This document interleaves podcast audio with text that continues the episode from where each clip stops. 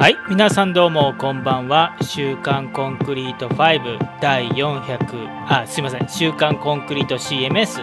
第409回スタートしました。今日は2021年9月10日9時を回ったところです。コンクリート5ジャパンユーザーグループの勝がお送りしております。週刊コンクリート CMS とはオープンソース CMS コンクリート CMS の最新情報や、えー、コンクリート CMS 日本語サイトのフォーラムピックアップまたオンライン勉強会などを行っていく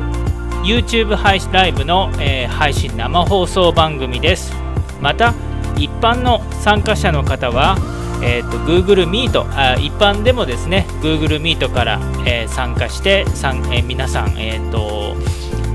インタラクティブに参加できます。また、えー、生でご覧いただいている方は YouTube ライブのチャットからご意見よろしくお願いします、えー、またですねえっ、と Twitter、Facebook フォローしていただくかあとですね YouTube チャンネル登録また高評価もよろしくお願いします。そしてこのライブチャットの固定メッセージにもえー、固定メッセージにしていますが、えコンクリート5ジャパンのドアキーパーにてですねコミュニティがあります、えー、次回の放送配信の日程であったりとかそういうこともメールで、えーと、配信しますので Google Meet に参加される予定のない方でもよろしければコミュニティメンバーになっていただければと思います。えー、どうも皆さんこんばんは、えー、ちょっと今日は遅れて、えー、開始となりました。勝です。よろしくお願いします。今日はですね9月の10日です、え2021年もうねえーと、今日は秋らしく涼しい、えなんか日ですね。もうなんか普通だったら9月も残暑が厳しいんですけれども今日はもうあの地元僕、えーと、愛知県岩倉市にいるんですけれどもここも夜寒くてえっ、ー、とまあそんな感じなんかいい感じな秋って感じになってきたっていう感じです。さて今日の週刊コンクリート CMS すいません。えっ、ー、と先週からある意味発表できるものが変わっていないんですけれどもえっ、ー、とまあ主に前回の続き、あまりなので前回の放送配信をご覧いただいている方にとっては変わり映えのないコンクリート CMS 日本語、えー、公式サイトのリニューアルの作業の進捗とあとは、えーと、フォーラムピックアップを中心にちょっと短く行っていきたいと思います。ちょっとね、今日、あの仕事というか、えーと会社の行事で、えーと、オンライン飲み会とかをしていたりとかしてましてですね、えー、それで まあちょっと早く終わらして元に戻ろうかなとも思ってますがただあのフォーラムの記事ですごく有益な情報だとかいろいろあったのでまたそれをあのじっくり紹介して、えー、今日の配信終わらせていただこうと思います。まあ1時間長くて1時間を予定しています。さて、えー、と改めてコンクリート CMS、えー、のあの最新の 状況をお送りしたいと思っています。ちなみにですね、えー、っとライブチャット、えー、この画面の、えー、ご覧いただいている YouTube のチャンネルの右側にライブチャットがあります。で、そこに今紹介している画面とか、あのその URL を貼っていきますので参考にしていてみてください。まあ、あのこれ先週もあの紹介した画面お知らせなんですけれどもコンクリート5と呼ばれていたこのコンクリート CMS つい7月にですね13年ぶりにコンクリート CMS という名前に戻りましたそして英語サイト、サイトリニューアルをしました。この日本語サイトもですね、今、あの、コンクリート 5-japan.org で運用しているんですけれども、えー、っと、一旦はコンクリート CMS.org の方に徐々に統合していこうという話になっています。で、今ですね、ちょっと、あの、まあ、本業の合間に時間がある時に作業しているっていうので、どうしても、あの、ゆっくりゆっくりの作業になってしまうんですけれども、まあ、ただ、え、ー、と、話は進んでいますと。で、えっ、ー、と、フォーラムもですね、今日は主にフォーラムの話をしたいと思います。まあ、この後ですね、フォーラムピックアップでも紹介するんですけれども、今、 concrete5 に、コンクリート CMS 日本語サイトは、え、独自のコミュニティフォーラムがあります。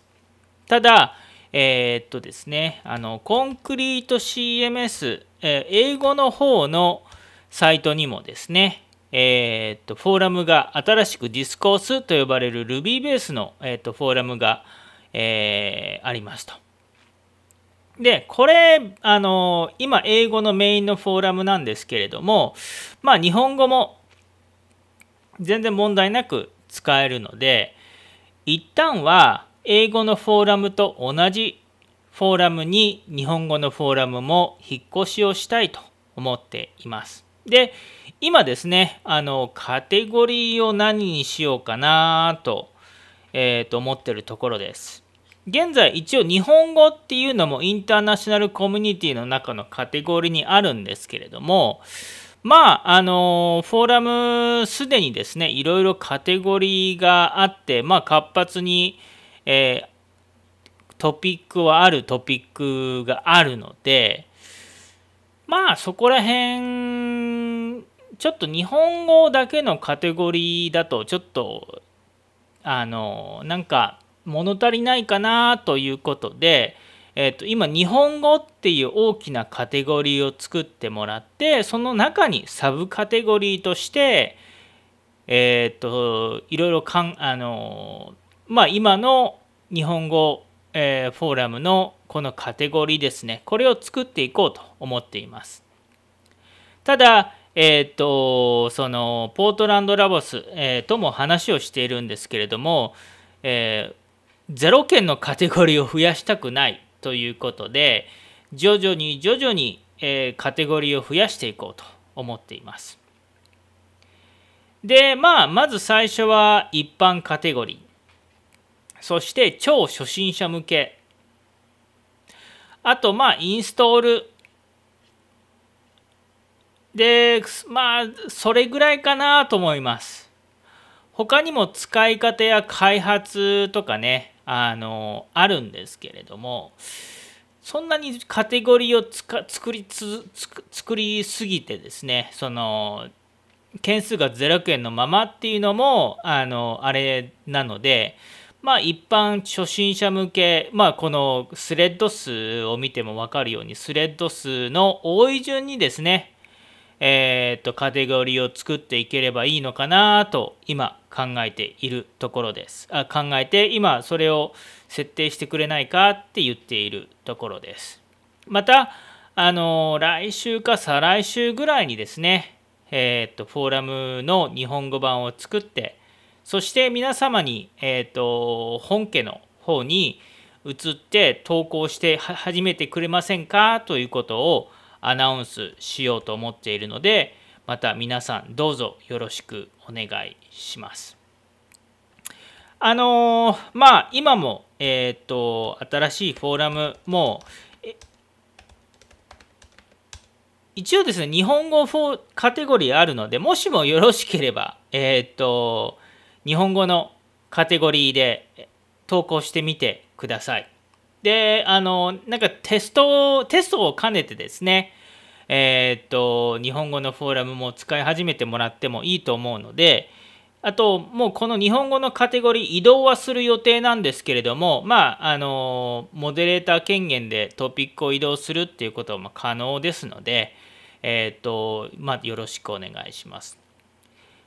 詳しくはですね、詳しく新しい公式サイトの経緯はですね、この、えー、っとさここでまた紹介したチャットでも紹介しているコンクリート CMS の名称変更とサイトリニューアルお知らせのところにあります。で、ここのにですね、1時間半くらい熱く熱くってもないかなちょっとだらちょっとダラダラしちゃったかもしれないんですけれども語ったビデオがありますので新しい、えー、なぜコンクリート 5C コンクリート5がコンクリート CMS という名前に戻ったのかそして新しく7月にリニューアルをされたコンクリート CMS.com.org のサイトはどういうものなのかという紹介をしているので、ぜひともご覧いただければと思います。あ、ハイキックさん、あ勝さんご無沙汰しておりますこ。こんばんはです。どうもです。えー、はい。ということで、えー、っと、以上がですね、あの、ちょっと短く紹介をした、えー、っと、コンクリート CMS 日本語サイトの進捗でした。ではですね、えー、っと、フォーラムピックアップの方に行きたいと思います。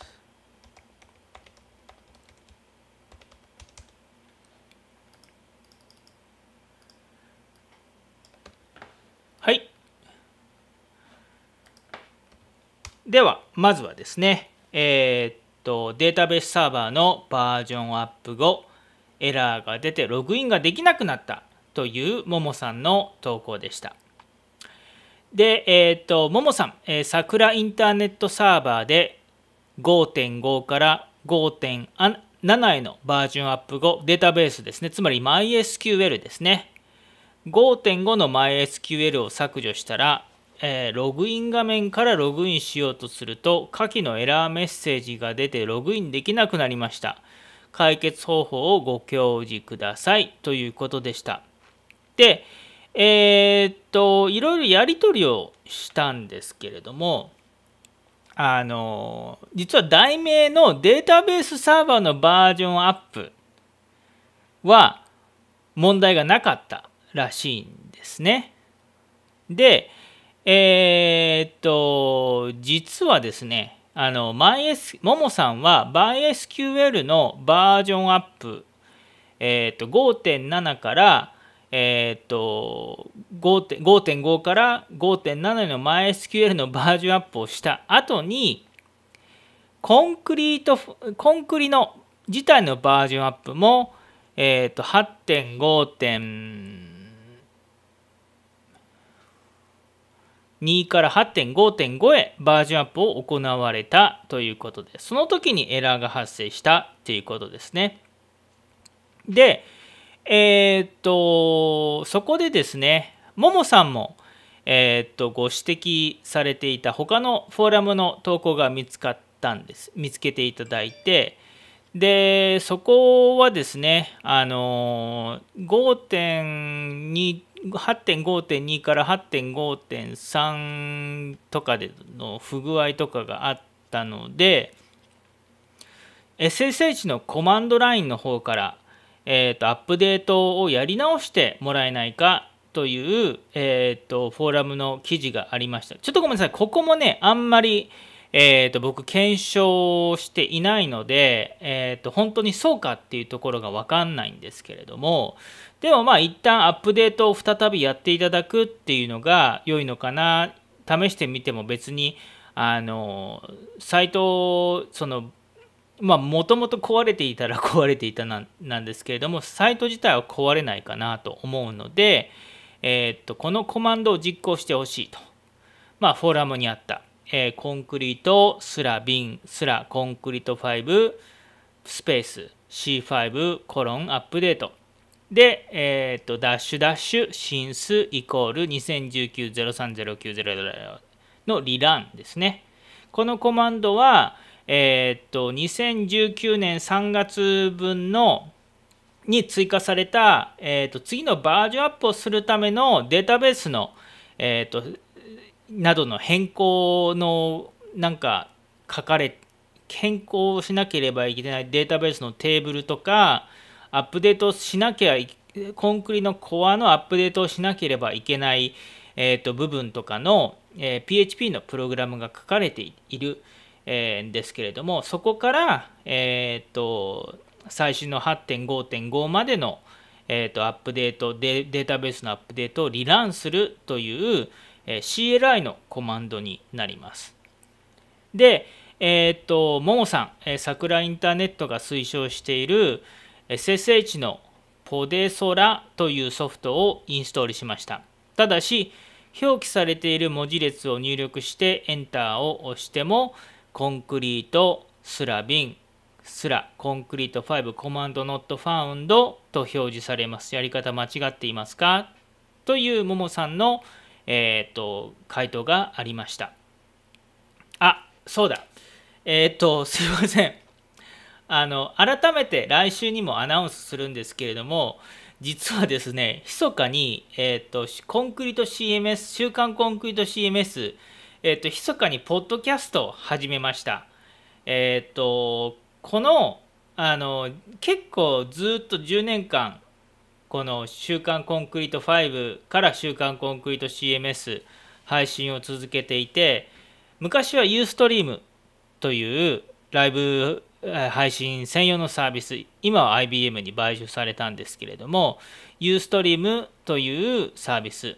そして YouTube ライブ、えー、引っ越してからは YouTube ライブで、えー、計10年間ずっとライブ配信という形で配信しているんですけれども、結構ですね、あの数名、通勤時通勤途中の電車の中で聞いてるよ、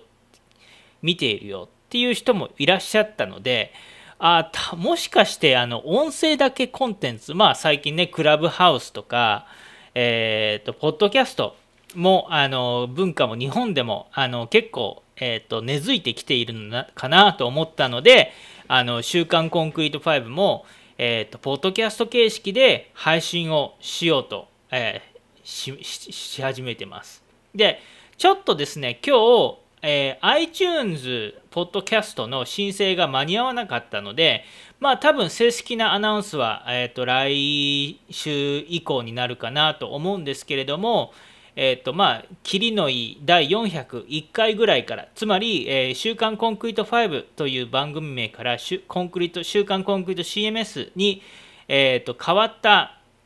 えーと、ところからアーカイブを、えーと配信をえー、ポッドキャストのフィードとして配信をしていこうと、今準備しているところですので、えー、見てみてください。実はまあ、Spotify とかね、あの、は、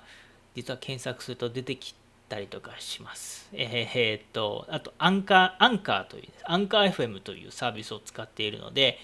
えー、ウィークリーコンクリート、週刊コンクリート CMS とかね、ウィークリーコンクリート CMS とか、実は検索していただくと、もう出てきてたりとかしてます。また、あの、改めてですね、えっ、ー、と、iTunes、iTunes ポッドキャストとかね、あの、Google ポッドキャストで、えっ、ー、と、配信を始めた時に改めて URL などをお送りしたいと思います。まあ、とにかくもですね、あのこの、えっ、と、週刊コンクリート CMS は、まあ、あの画面を使った説明をするので、えー、まあいずれかは YouTube ライブの配信を見てもらえる見てもらえるとより理解が深まるとは思うもののポッドキャストで、えー、画面できるだけ画面を見なくても音声だけでも大丈夫なようにあの紹介をしていきたいなと思っています。ただ次のね、あのももさんに、えーと、紹介する、えー、部分は残念ながら、えーと、画面は、えー、できないですと。画面あのごめんなさい音声だけでちょっと説明しづらいですね。っていう感じです。でえっ、とももさん、えー、表記されている文字列を入力してもあのコマンド not found と、え、出てしまいますと。やり方間違ってますか？というところで僕先ほど返答したんですけれどもあのコンクリがインストールされている、えーとディレクトリですねあの中に、えーと、移動しなければいけないです。で、えっ、と、まあ、まあ、あの、僕の、えっ、と、まあ、ファインダーを、で参考に調べ、参考なんですけど、まずこれホームフォルダーですね。ホームフォルダーかつ、大体桜も同じです。皆さんのユーザーがドラ、あの他の、えーと、ユーザーさんもドラだ、ずっとホームフォルダーの下に、えっ、ー、と、その自分の、あの、ユーザー名が並んでそしてホームフォルダーがありますと。でまあ Mac はサイサイツというフォルダーなんですけれども、えー、と桜インターネットの場合このサイツってとこは www という表記になりますと。で、えー、そして実際にコンクリがインストールされた今日は8.5.5のディレクトリを紹介しようと思うんですけれどもそこに移動する必要がありますと。で、えー、ちょっと参考までに、えー、っとお見せしたいと思いますと。まずこれが、えー、Mac はねこういう SSH の画面はローカルでで出るので、えー、っと参考までに、えー、ちょっと似てるので紹介します。で、えー、カレン CD というコマンドを入れます。カレントディレクトリーです。で、えー、とこのサイツの桜だったら www です。cdwww と桜だったら入れてください。でも、あの、コンクリの場合は、えっ、ー、と、ごめんなさい。僕の Mac のローカルはサイツっていうフォルダ名なんで、サイツと入れます。こうするとですね、あのまあ、このディレクトリの中にいるという状態になります。ただ僕、コンクリをまた C5855 っていうディレクトリの中に入れるの入れているので、もう一度 CD45855 すらというコマンドを入れます。えー、そうすることでですね、今、やっとコンクリがインストールされているディレクトリに移りました。ここでですね、やっとこさ、えっ、ー、と、コンクリート、コンクリーピン、コンクリート5というコマンドを実行すると、コマンドライン、この SSH で、え実行できるコンクリのコマンドラインが出てきます。で、あのー、こうすこれで先ほどお教えしたアップデートのコマンドですね。ちょっとクリアをして。実行するとこんな感じでですねあのアップデートのコマンドが SSH のところでスタートする。でこういう表示があって一番最後に、えーと、アップデートをサクセスフルっていう表示が出たらですね、えーと、アップデートが成功になりますと。ちょっと一旦これをですね、えーと試していただければなと思います。で、えー、っと、まあ、あのー、あ、あとは、コンクリの新しい8.5.5のアップデートしたフォルダーが、アップデートフォルダの中にあるのか、あと、コンクリートフォルダの中を上書き保存されたのか、どちらかに、もよるかなとは思うんですけれどもちょっとこのちょっと僕ねアップデートの中に、えーと、新しいバージョンのコンクルを入れた時の CLI の実行の方法とかうーん覚えてないですかね。まあとにもかくにも SSH から、え、実行する、え、コマンドを実行する利点っていうのはとにかく重いプログラミングの処理があったとしてもブラウザー上よりは長い時間実行実行できるという利点があります。特にアップデートの作業なんかは時間がかかってしまいます。ブラウザーから PHP のプログラムをリクエストすると、ブラウザーのリクエストというのはタイムアウト時間がすごく短く設定されています。そうするとアップグレードが途中で終わってしまって中途半端な状態になってしまう確率がすごく高いです。なので SSH のコマンド、え、SSH ターミナルがこのように CLI のコマンドを打つと、え、こちらはですねあのタイムアウトする時間が事実上無制限になってます。どれだけ長いスクリプトを、えー、実行しようともそれが可能です。まあちょっとあのメモリがだんだんと使われてちょっとメモリオーバーになっちゃったりとかまああのいろんなもちろん無限に実行し続けるってわけはまあ他の要素でちょっとあのプログラム的な悪さと悪いところがあったりしてあるんですそれはちょっと置いておいてまあとにかくにもあのアップデートをすると,、えーとより細かいこうやってアップデートの内容今どういうことをしているのかっていう結果も分かったりとかするので、えー、まあそろそろそろそろというかですね差し支えなければこの、えーと、SSH の使い方を覚えていただくとすごくいいと思います。また、えーと、これの SSH を使うとですね例えば たくさんコンクリのファイルってたくさんファイルがありますよね。でも ZIP ファイルのままアップするとすごくアップロードの速度が、えーと、速くなります。そしてサーバーに入ってサーバー上で unzip、ZIP ファイルを解凍するというコマンドを打つことによってそのすごく早くファイルの数千のファイルのアップロードをすぐすごく早く行うことができます。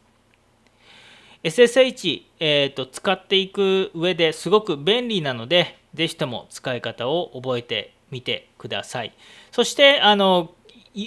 オンライン勉強会でですね、えー、実は、えー、そのやり方を紹介している Tips を収録してます。すいません、まだ編集終わってなくて、えー、編集終わり次第また公開したいと思います。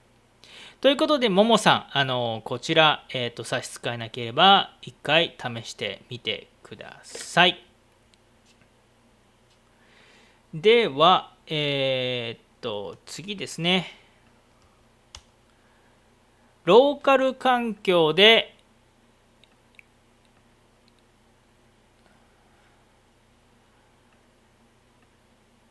ローカル環境でコンクリインストール時に日本語選択画面が表示されない山山さん。マンプを使いローカル環境でサイトを構築しようとコンクリをインストールしました。こちらのサイトでバージョン8.5.5ダウンロードしています。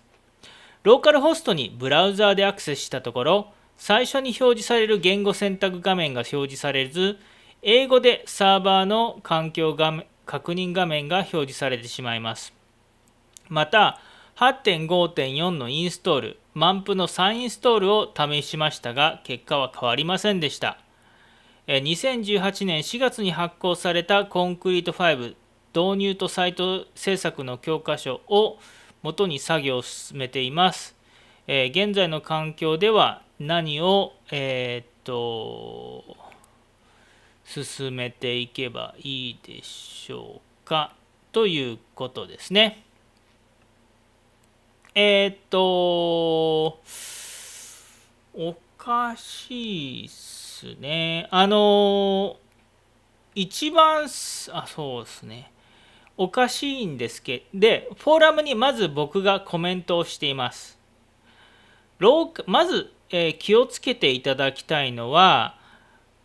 お使いの Mac、えー、Win Mac です。マンプなどで Mac ですかね。Windows を使われているんですかね。えーと、あんとにかくウイルスソフト、えー、アンチウイルスソフトですね。セキュリティ防御ソフトがそのマンプからの通信をブロックしていないかっていうのが気になりました。えー、っと、なので、もしかすると、えー、っと、今からご紹介、僕がご紹介するんですけれども、その、えー、ご紹介する以前に Mac の設定の仕方が問題かもしれません。えー、とにかくですね、えー、っとやり方を、えちょっと紹介をしていきます。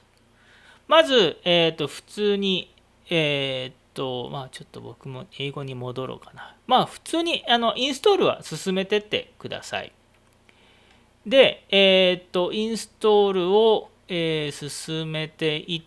ていくとですね、まあ普通にサイトがインストールされますと。で、サイトが、サイトのインスログアウトしやんとあかんのかな。えっ、と、そうですね。インストールが終わって管理画面に入ります。管理画面に入ったらね、この右側のダッシュボード、システムセッティング、そしてベーシックの中にラングエッジというメニューがついています。そして右上、インストールアップデートラングエッジズというところをクリックしていただいて、そこでですね、あの、この中から、まあちょっともう日本語入っちゃってるので、一旦消そう。えー、消しとこう。JJP を削除。そうするとここですね。ジャパニーズのインストールボタンを押します。そしてそうするとインストールインストールドっていう表示がされます。今僕あのすごく早くお見せしちゃってごめんなさい。ラングエッジズの中の JJP の、えーと、フォルダを削除して言語ファイルをなくしたんですけれどもコンクリのラングエッジサーバーから今ボタンを押した瞬間に日本語の言語ファイルをダウンロードしました。えー、特に、まあ、先ほどローカルで、あのー、先ほど何度も繰り返しますが、もしかしたらセキュリティソフトとかがですね、こういうサーバーから PHP がサーバーからそのファイルを取得するっていうことをブロックしているかもしれないのでそこは気をつけてそれはそのセキュリティソフトの一時防御をオフにするなどの、必要があるかもしれません。まあ、あと、えー、っと、そうですね。あの、もしも、あ、もしもそれができなかった時も後で紹介します。で、えー、っと、できれば、このインストールドになって、で、それで、えー、っと、また1個前の画面に戻りますね。システムと設定、ベーシック、そしてラングエッジンズのとこですね。で、そこで、えー、やっとデフォルトラングエッジを英語から日本語に設定をできます。で、日本語を設定したらこのようにですね、えっ、ー、と、管理画面すべてが日本語になりますと。なので、インストール時に日本語を設定できなかったとしても、コンクリではラングエッジファイルをインストール後にまた、えーと、インストールコンクリの本体のインストール後に、えーと、改めてラングエッジファイルをインストールをしてそして日本語表示に切り替えることができます。えー、ただまあそして、もしもですね、和風お使いのセえー、パソコンのセキュリティの設定、お使いのインターネットの設定で、どうしてもあのできないっていう時は、えっ、と、こちらですね、えー、トランスレートコンクリート CMS.org というサイトがあります。ここにコンクリのランゲージファイルをですね、ダウンロードできるところがあります。ここの、えー、っと、トランス、ユーザーズのこのトランスレートのボタンをクリックして、そして次、えー、ココアトランスレーションクリックヒアをクリックします。そうしてですね、えー、とこの、あの今8.5.5だと思うんで8.5.5選択してそうするとですねここに MO, MO というアイコンがあるのでこれをダウンロードすると、えー、トランスレーション JJP という、えー、MO ファイルがダウンロードできます。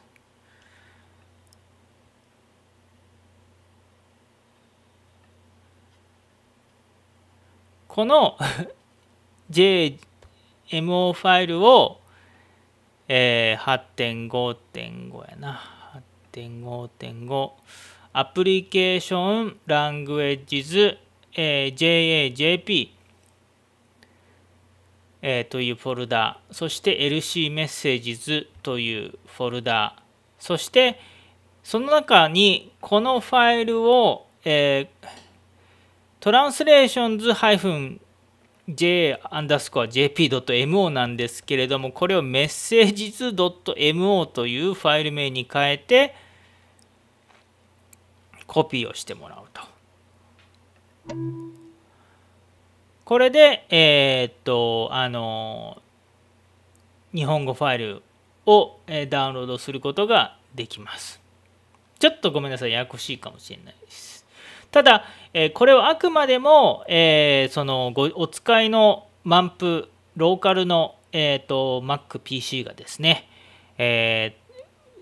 ー、外部のサーバーからこういった MO ファイルをダウンロードしかダウンロードできない時にする、え、やり方ですのでまああのまずは気にされずにですね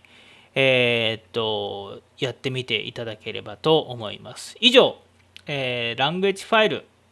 インストール後にでも、えー、っとコンクリの言語を変える方法を紹介させていただきました。ありがとうございます。じゃあ次ですね。えー、Google マイビジネスの口コミを自社ページに埋め込むという、えー、DSDS さんの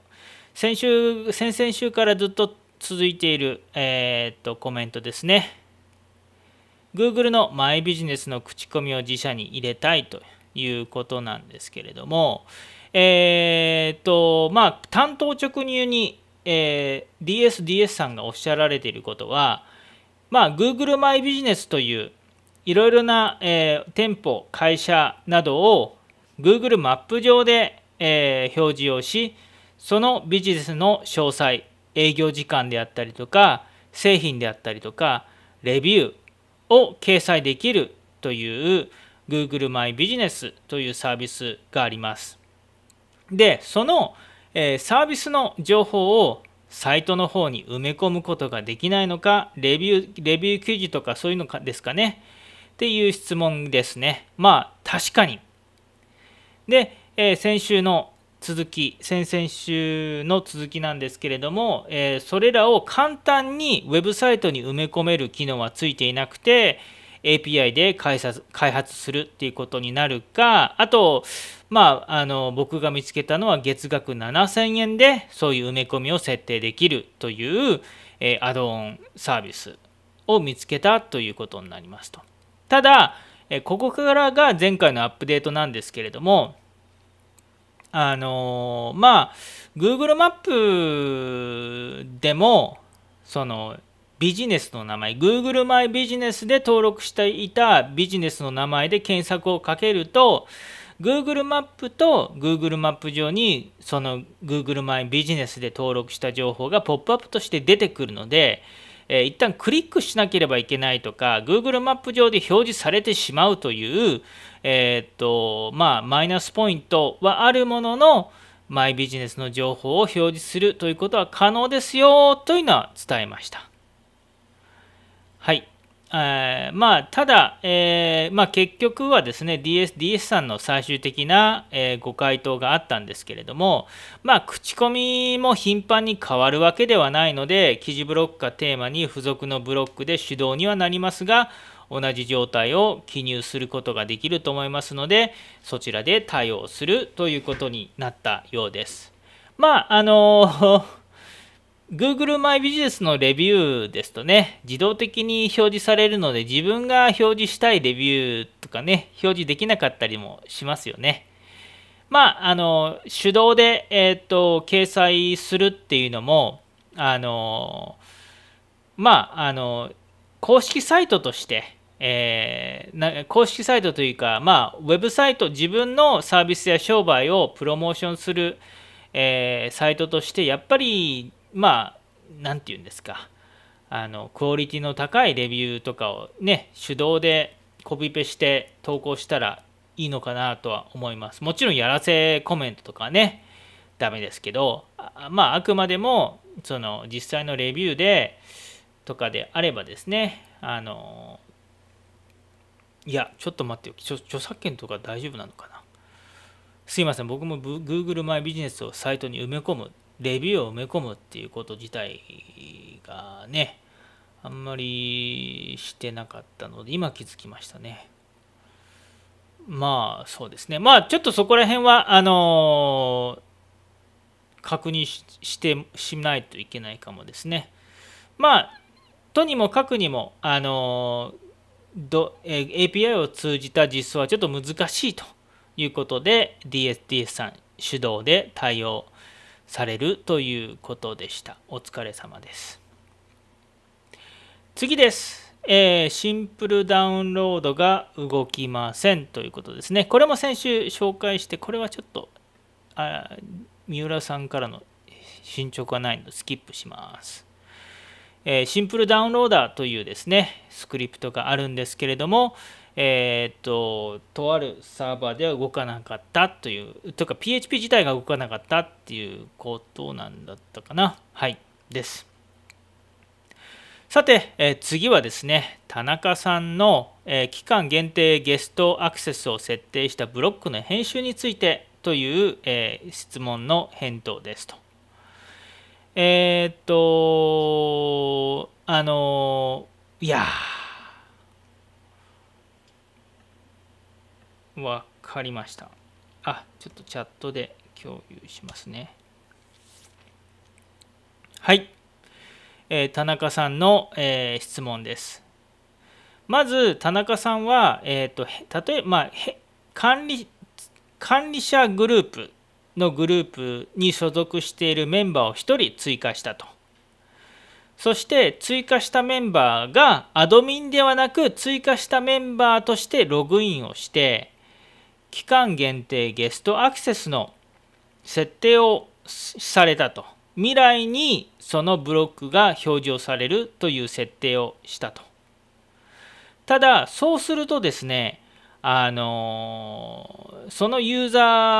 ーは設定した公開日にならないと編集画面にも出てこないなんとかしてくれと。なんとかならないのかという質問でした。で、えー、っと、まあ、それのやり取りですね。具体的な再現手順。で、えー、僕も再現できました。ね、えー、っと、メンバー、そしてエディターアドミンですね。エディターアドミンという管理者グループに所属した、えー、ユーザーを追加をして、このユーザーとしてログインをしますと。で、えー、っと、で、ここのですね、例えばブロックの期間限期間指定ゲストアクセスを指定して、えー、っと、今9時50分なので、えー、まあ9時52分、いや、9時53分とかに指定すると、まあ、このブロックが編集権限があるユーザーだとしても消えてしまうという問題がありました。その解決策なんですけれどもえー、っとまあコンクリのな権限はすごく 高機能なんですけど複雑なんですよね。えー、っとざっくりえー、っと説明するとまず、え、こういう期間限定ゲストアクセスの設定をしたとき22時にしよう。実際の権限の設定はこんなこんな感じになります。ブロックを表示という権限のこのゲストのところですね。ゲストのところにこうやって、えー、権限のスケジュール設定が追加されるという形になりますと。でも回答ここにあるんですけれども、えー、っとブロックを表示という権限にこの、えー、今編集をが許可されている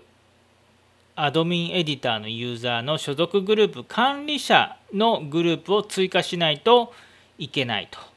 いうことになります。コンクリの、えー、っと権限の仕組みまあちょっとこれ話し始めると奥が深いんですけれども今、えー、田中さんが、えー、直面した問題というのはアドミンはスーパーユーザーなので、えーと、一番インストールした時に作られるユーザー ID 番号0のアドミンユーザーですね。そのユーザーはこれらの権限が全て無視されます。なので期間限定ゲストアクセスの設定をしてその表示をされないという時間であったとしても、えー、っと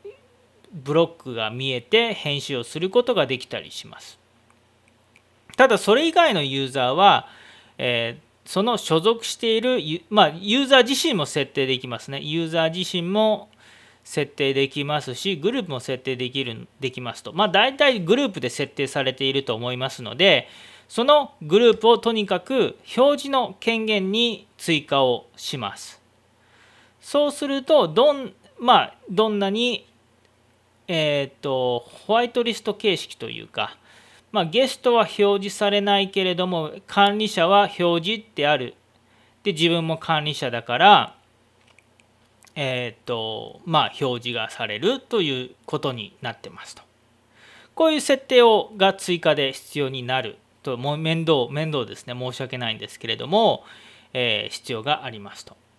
で、えーと、これらのブロックの設定なんですけれどもまあ大元のページの、えー、権限に、えー、からまずブロックの権限を読み込んだり、えーと、しているので、えー、まああの期間限定ゲストアクセスの機能をより使われるっていう場合はまあ、この表示の部分のペ、ページの表示の部分の権限で管理者、えー、グループですね、を追加してあげると良いと思います。で、えー、っと、このかん、もしもグループに、ページに管理者グループなどを追加する場合なんですけれども、えー、それらは期間限定ゲストアクセスの実行する前にこしいな僕も説明が下手くそで大変申し訳ないんですけれども、えー、それの実行する前に設定をしていただくようにお願いします。そうしないと何が起こるかっていうと、えー、このブロックの権限現在このブロックの権限はエリアやページの権限を上書きしていますという状態になります。なので期間限定ゲストアクセスの設定をした後は大元のページやエリアの権限を変更したとしても、まあ、ブロックはもう独自の権限になっているので、えー、権限が上書きされないということになってしまうということです。いやーね、コンクリの権限はすごく 高機能なんだけれども奥が深い。まあこういった僕もねどれだけシンプルに、え、っと説明して解説をしていけたらいいのかなと思っているものの混乱をしてしまったら大変申し訳ないです。改めてもう一回あの説明します。まあ日を改めて説明するので、え、っとまあというかまあフォーラムではあの簡潔に説明しているのでまあそれは大丈夫かなと思います。はい。以上フォーラムピックアップのコーナーとなりました。ということで、えー、早いんですけれども、今日は、えー、あ、そうそうそう、今日はもう一人、僕一人の参加でもありますし、えー、まあ、イビお出かけさんもちょっとメールでやり取りしたんですけれども、まあ、ちょっとお忙しいようですし、えー、まあ、ちょっと僕も、あの、仕事でですね、えー、っと、オンライン飲み会をしていた関係で、ちょっと開始時間が遅れたりとかしていましたので、えー、短く配信を終わりたいと思います。まあでも裏ではあのいろいろコミュニティ新しいコミュニティサイトの作業とかはしているんですけれどもまあ一人でやっているとまああのダラダラ配信になってしまいますので、あと、ポッドキャストも始めて、しっかりとしたあの配信をしたいとも思っているので、これで終わりたいと思います。はい、えー、ということで、今日は2021年9月の10日、第409回、週刊コンクリート CMS お送りしてまいりました。ねでもちょっと日付をあのー、見るとね20年前の明日は911の20周年ですね。僕もあの2001年の9月11日はアメリカにいてえー、っとルーメイトになんか飛行機がビルビルに突っ込んだぞって叩き起こされた。まあちょっと授業があのちょっと遅い時間だったんであの遅い時間でもないか。入浴時間だから6時ぐまあ6時ぐらいだから普通か。た叩き起こされたっていう思いがあのありますと。で、えー、まあそれから20年ですね。週刊コンクリート CMS も、えー、と始まっても11年ぐらい経った経ってたりとかしています。さて、えー、来週は9月の17日も、えー、金曜日。また通常の8時過ぎからスタートしようと思います、えー、コンクリート CMS の引き続き、え公開作業とかね送りお送りしていきたいと思ってます。オンラインの勉強会とかもね進めていきたいと思ってますがちょっとコンクリート CMS のリニューアル作業フォーラムの日本語をですね早めにやりたいと思っているのでえーと、そちらをちょっと優先させていただければと思いますが、あのー、何か困っていること、これを先に知りたいっていうことがあれば、ぜひとも、もしもよろしければドアキーパーを通じて Google Meet で参加し、生で参加していただくか、フォーラムで、あの、ぜひとも投稿してみてください。こうやってですね、えー、と時間短く手短にできるのであれば、こうやって週刊コンクリート CMS の中で動画解説で紹介していきますでは皆さん、えー、今日もありがとうございました。来週どうぞ。来週もどうぞよろしくお願いします。コンクリート CMS ジャパンの勝がお送りしました。ありがとうございました。失礼いたします。